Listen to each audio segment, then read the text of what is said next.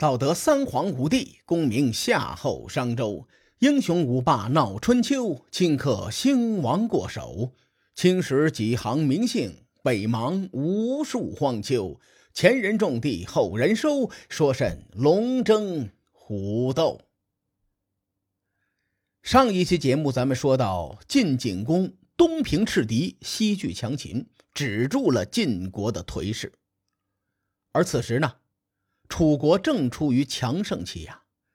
晋国南下与楚国正面交锋的成本比较高，所以呢，这个晋景公的战略目标就放在了东面，也就是齐鲁方向。之前咱们说过。晋国对齐国的策略以拉拢为主，除此之外，晋国也做了一些制衡齐国的战略。你比如说之前的连鲁制齐。历史的潮流起起落落，没有定数。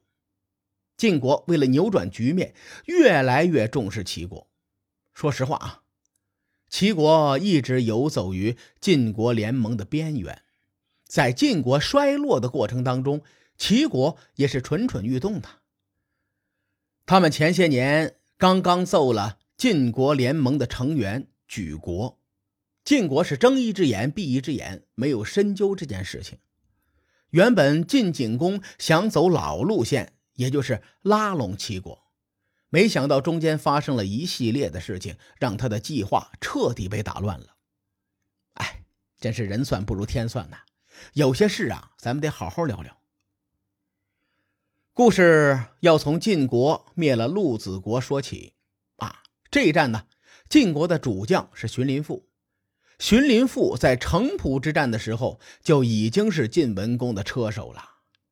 到了公元前五百九十四年，这老兄已经为晋国效力四十多年了，可以说是为晋国鞠躬尽瘁呀。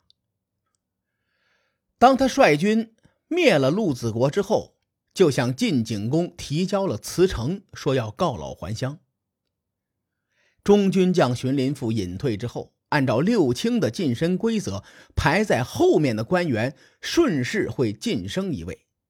于是呢，当时的中军左士会就坐上了六卿的头把交椅，细客呢也上升了一位，坐上了第二把交椅。话说细客这位老兄很有能力。又是出自晋国的贵族细氏，他的父亲细缺，哎，就曾经位列中军将，而且细缺一生没有出过差错。细客在他的庇护下，仕途可以说是一帆风顺。细客也是争气，一直就是有作为、有担当的好青年，在晋国朝中人缘口碑非常好。前文咱们说过。世会也参与过城濮之战，据史料推测啊，世会生于公元前的六百六十年前后，此时呢，他已经是七十岁左右的老人了。细客相对来说是年轻很多，对吧？世会上了年纪，细客又很有能力，很快这个细客就成了晋国的重要人物。荀林父在卸任后的第二年因病去世。挺令人惋惜的，哎，不过人生嘛，就是一场旅行，早走晚走，终归还是要走的。到了公元前的五百九十二年，晋国形势稳定之后啊，晋景公为了表示对齐国的重视，决定派一位重臣前往齐国进行国事访问。中军将士会年岁大了，不方便长途跋涉，最终呢。出使齐国的任务就落在了细客的身上。细客这个时候有两个目的啊，一来就是与齐国交好，二来呢就是召集各路诸侯举行会盟。谁也没有想到，细客此行前往齐国非常不愉快，并且为日后的事情埋下了伏笔。《史记》对整个的事件。描述的非常详细，咱们来看看。前文咱们说了，细客这也好那也好，但人无完人，他也有缺点，那就是他的体型欠佳，有点驼背，走起路来呢还有点跛脚。细客在去齐国见国君的路上遇到了两个人，谁呀？鲁国的使臣季文子和魏国的使臣孙良夫，这俩人都很厉害。季文子出身于鲁国的三桓之族，在鲁国那也是响当当的人物啊。而且这个人在历史上的口碑非常好，称得上是君子二字。孙良夫呢也非常厉害，他从政多年，是魏国的三朝元老。不过此时魏国国君是魏穆公，孙良夫此次出使齐国，算是两朝元老。但是孙良夫身上有魏武公的血脉呀。而且他们这一家这一支还是孙姓的始祖之一啊，赵钱孙李那个孙啊。有兴趣的朋友呢，哎，可以去查查史料。大伙都知道，春秋时候的官员是不分文武的。当时流行的一句话叫做“出将入相”，也就是说，打仗的时候，这些大夫是要上战场杀敌的，上战场就难免会受伤嘛。对吧？所以说，这个季文子和孙良夫这两个人呐都有伤。季文子腿脚不好，走起路来一瘸一拐；孙良夫呢，有一只眼睛受过伤，只剩下一只眼睛。这三个人相遇之后，也没多想，就一起到了齐国的朝堂上。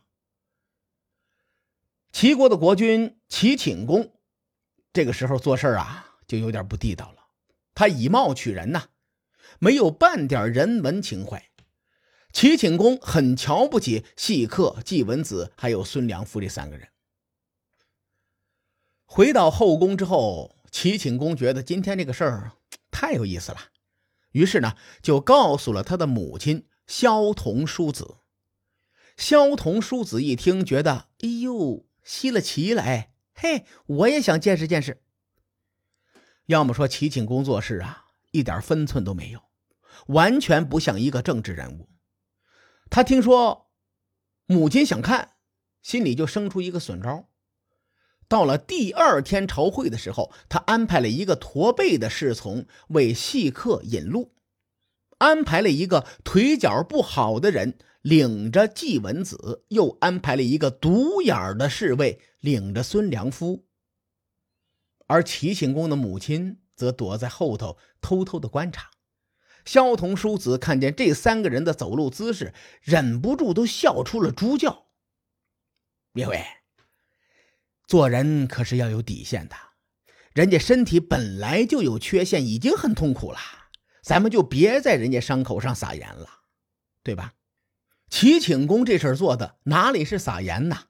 这分明是撒辣椒面儿啊！毕竟在当时啊，还是一个男尊女卑的时代，这三人也算是位高权重的大佬，在他们心中被一个妇道人家嘲笑，那是奇耻大辱啊。所以这三个人羞愧难当。西克呢出来之后就发誓说：“此生我不报此仇，不过黄河。”其他两个人也有此意。这么一来，三人就立下了约定。你看。齐景公以一人之力，成功的让晋国、鲁国、魏国团结在了一起。齐桓公如果地下有知的话，棺材板都快压不住了。孔老夫子说过：“君子嘛，就是要有仇报仇，有恩报恩。”哎，不信列位您问一下孔老夫子啊，他老人家肯定会点头。嗯，没错，这是我说的。你看原文是这样的，说是。以德报怨，何以报德？以直报怨，以德报德，对吧？这仨人约定好报仇，可不是咱们小时候对别人说狠话，有种放学你别走。这三个人可是要付出实际行动的。细客回到晋国之后，屡次向晋景公提出要讨伐齐国。晋景公呢？虽然对这件事情也不爽，但晋国现在的实力他不允许呀。你想啊，他们西有秦国，南有楚国，此时再去攻打齐国，实在是树敌太多，齐国暂时不能打。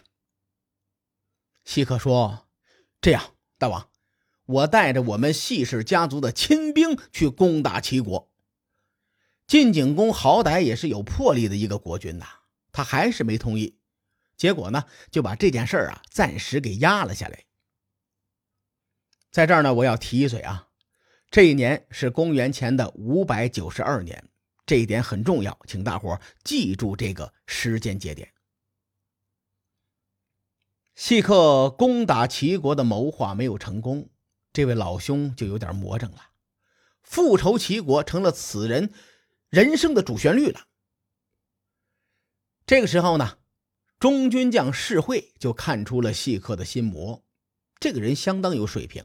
因此呢，他把儿子就叫到自己的身边，说：“孩子呀，细客现在魔怔了，都发神经了，一心想要攻打齐国。可是现在呢，被咱们的国君给压下来了。按照现在这个架势，他心里的火迟早要发泄出来，不是发泄到齐国身上，那就是发泄在咱们晋国的自己的身上。细氏家族在晋国举足轻重。”晋国万一要是乱起来，这后果不堪设想。所以我觉得我得告老还乡，让出这个中军将的位子，让细客有一个宣泄口。你以后啊要恭敬从事，辅佐君主。另外，不得不说啊，世会这个人真的厉害，在春秋中算得上是一号人物。晋军在邲之战的时候，上军因为他的统帅没有遭到太多的打击，保存了实力。现在细客成为晋国不安定的因素，他又能主动退位让贤，堪称君子。国语中还记录了世会的另一件小事，名字呢叫做范武子仗文子。范武子。是世会在国语中的称呼，因为世会的封地在范地，他的谥号是武，所以呢，在国语里呀，又称他为范武子。所以他老人家也是范姓的始祖。哎，这个文子呢，则是世会的儿子，叫世奎，也叫范文子。话说有一天，世会的儿子从朝堂上回来。啊！石辉就问他，说：“你今天怎么回来的这么晚呢？”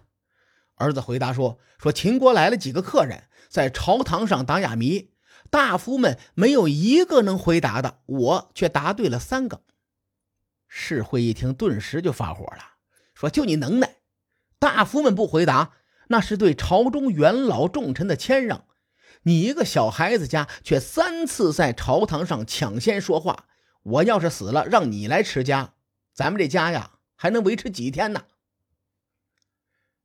列位，您仔细琢磨世会的话，职场新人能领悟世会的精髓，那直接就可以把“新人”两个字摘掉了。说完世会呢，咱们言归正传。随着世会的退位让贤，细客在公元前五百九十二年爬上了晋国的第一把交椅。前面我提醒过列位要记住公元前五百九十二年，因为这一年后，也就是公元前五百九十一年，春秋霸主楚庄王驾鹤西游。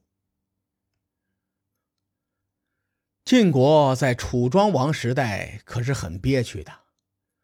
随着楚庄王的去世，晋国又将做出怎样的应答呢？各位看官，且听下回分解。书海沉沉浮浮，千秋功过留与后人说。我是西域说书人介子先生，下期节目咱们继续聊春秋风雨。更多精彩内容，请搜索关注微信公众号“伯乐灯”，与更多听友交流互动。伯乐灯还将定期为粉丝发放福利。